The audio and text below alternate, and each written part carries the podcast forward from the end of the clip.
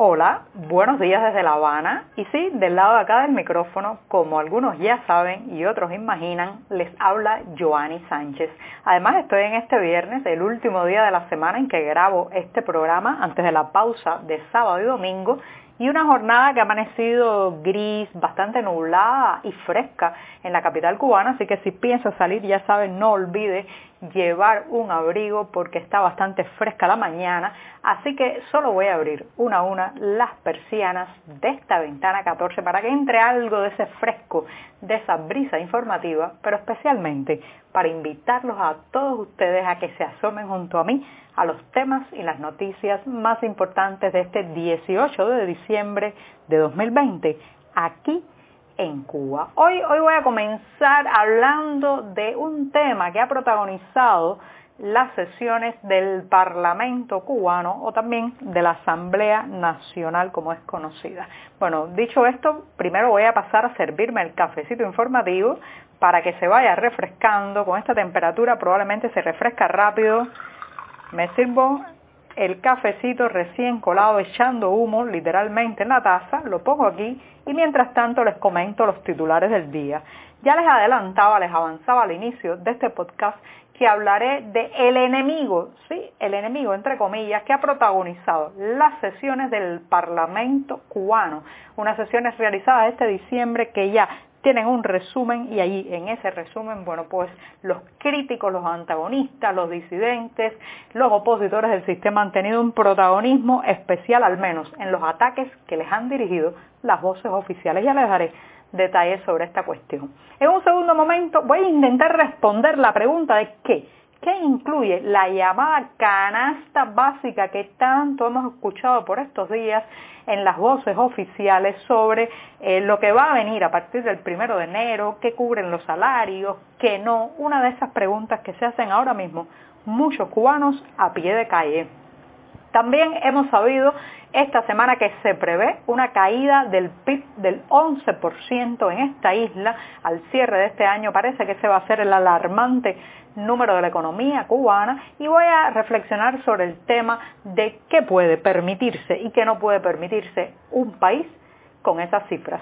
Y para terminar, una recomendación, una exposición colectiva en la Galería Mirador Circular de la capital cubana. Así que dicho esto, presentados los titulares, ahora sí, ahora sí llega ese momento mágico, especial, esperado, muy esperado del día, en que voy a tomar la cucharita, para revolver y de paso hacer la cortinilla musical de este programa, voy a revolver un café, se refrescó bastante gracias a la temperatura y está, eso sí, sin una gota de azúcar amargo como me gusta a mí y siempre, siempre necesario.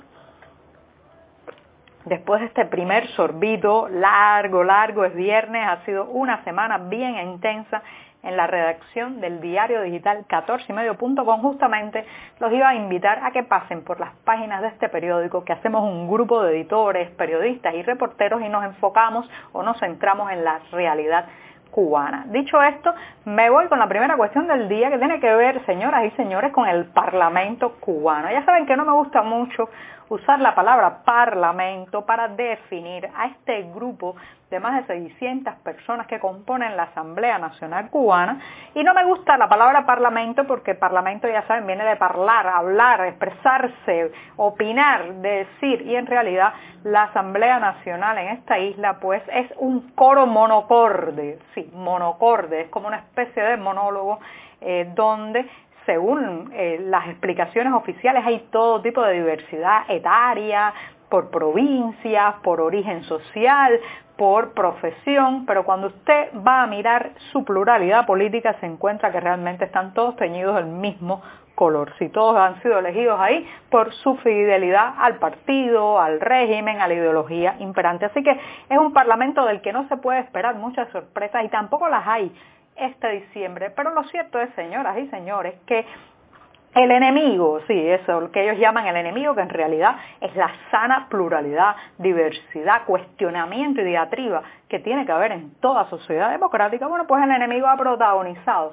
en la más reciente sesión del Parlamento cubano, incluso el presidente de esta Asamblea Nacional, Esteban Lazo, abrió el periodo de sesiones celebrado el miércoles y el jueves con frases como eh, que la unidad del pueblo es el papel fundamental, que ahora mismo dice ni tenemos por qué ser tolerantes con la gusanera y la contrarrevolución. Al decir estas palabras muchos pensaron que estaba, eh, eh, o sea, expresando ideas propias, pero para nada, eran nada más y nada menos que un discurso que no tiene nada de original y que pronunció Fidel Castro hace 30 años. O sea, vamos a subrayar esto, el presidente del Parlamento Nacional opta por eh, citar una frase de Fidel Castro hace 30 años de la Cuba que era entonces para atacar a sus críticos y llamarlos con un apelativo animal, gusanera, gusano, y para dejar claro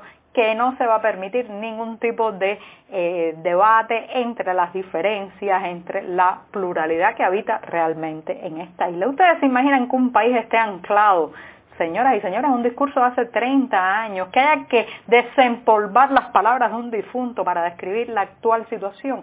Bueno, pues si eso fue lo que dijo Esteban Lazo, no se quedó muy atrás Miguel Díaz Canel, el actual gobernante cubano, que como ustedes saben no fue elegido por la población ni en voto abierto. Bueno, pues Díaz Canel también retomó este tema de la confrontación y dijo que no cederán ni un ápice en la soberanía, en la revolución y que van a desarticular las más adversas intenciones de destruir a la revolución. Así que ya saben, están pues eh, difundiendo un discurso de la crispación, un discurso de la trinchera, un discurso de la verticalidad y del no diálogo. Estos, estos son las personas que lideran o al menos llevan las riendas y los tipones de un país necesitado de debate público, de polémica, de una sana expresión de las diferencias. Bueno, pues ellos son, están cerrando filas, haciendo una vuelta de tuerca ideológica y eso ha quedado bien claro en las declaraciones oficiales de los líderes fundamentales de la Asamblea Nacional, del Parlamento y el régimen cubano, al menos durante estos días en que ha sesionado la Asamblea Nacional. Así que prepárense, no parece, no parece que se vaya a abrir por el momento ninguna puerta para el diálogo. Bueno, me voy a dar un segundo sorbito de café para pasar al otro tema. Pues la segunda cuestión del día tiene que ver con una de esas preguntas que se hacen muchos cubanos, la mayoría de los cubanos en las calles, en las colas, en sus casas por estos días. Y es que tiene que ver con un concepto que hemos escuchado repetir una y otra vez a las voces oficiales durante estos días en que se han estado anunciando las nuevas medidas monetarias, económicas, la subida de los salarios, la subida galopante de los servicios básicos como el suministro eléctrico.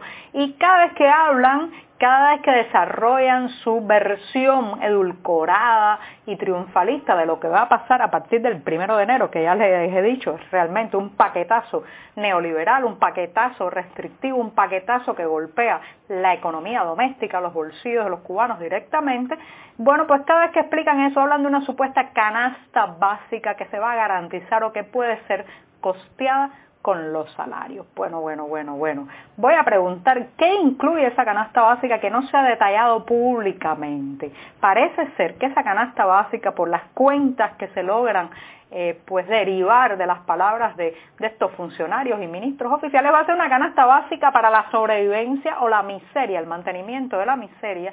Y yo me pregunto, los sesudos que calcularon estas canastas básicas incluyeron que los zapatos se rompen y hay que comprar zapatos, ¿qué? O, por ejemplo, que a veces para hacer un trámite hay que ir a sacarse una foto de formato carnet de identidad y eso cuesta dinero. ¿Acaso incluyeron en esa llamada canasta básica, que reitero, no es solamente, según lo exponen los oficialistas, no es solamente una canasta de alimentos, sino también de servicios básicos, incluyeron en esa supuesta eh, combo, combo familiar de gastos, incluyeron, por ejemplo, la necesidad de eh, comprar libros, la necesidad de que tienen muchas familias de pagarle a un repasador para que llene las lagunas académicas y docentes que dejan en las escuelas los malos maestros y las malas maestras que muchas veces tenemos frente a las aulas. Está incluido el pago del repasador y el pago de los insumos deportivos para que los niños practiquen béisbol o practiquen fútbol o se mantengan sanos practicando algún deporte. Está incluido en la canasta básica.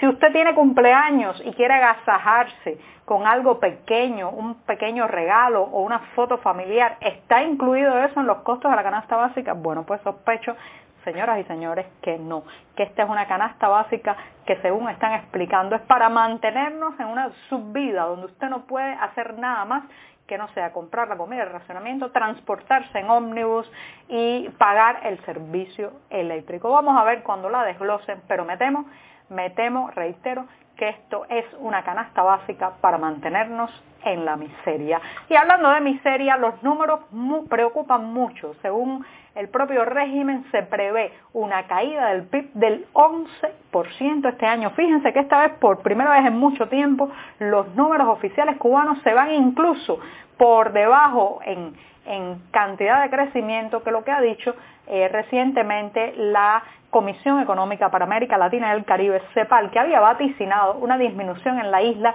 del 8.5 del Producto Interno Bruto. Sin embargo, las noticias oficiales dan un 11%. Bueno, si estamos así y vamos a empezar el 2021 en números tan bajos, vale la pena preguntarse qué, qué no puede permitirse un país con un decrecimiento del 11% del Producto Interno Bruto. Bueno, señoras y señores, no puede permitirse marchas políticas organizadas de arriba que cuestan, eh, pues son un, vacío, un daño a los bolsillos de los ciudadanos. No puede permitirse un exceso de funcionarios y de burocracia porque todo eso lo pagamos nosotros, las vacías arcas nacionales. No se puede permitir prebendas políticas.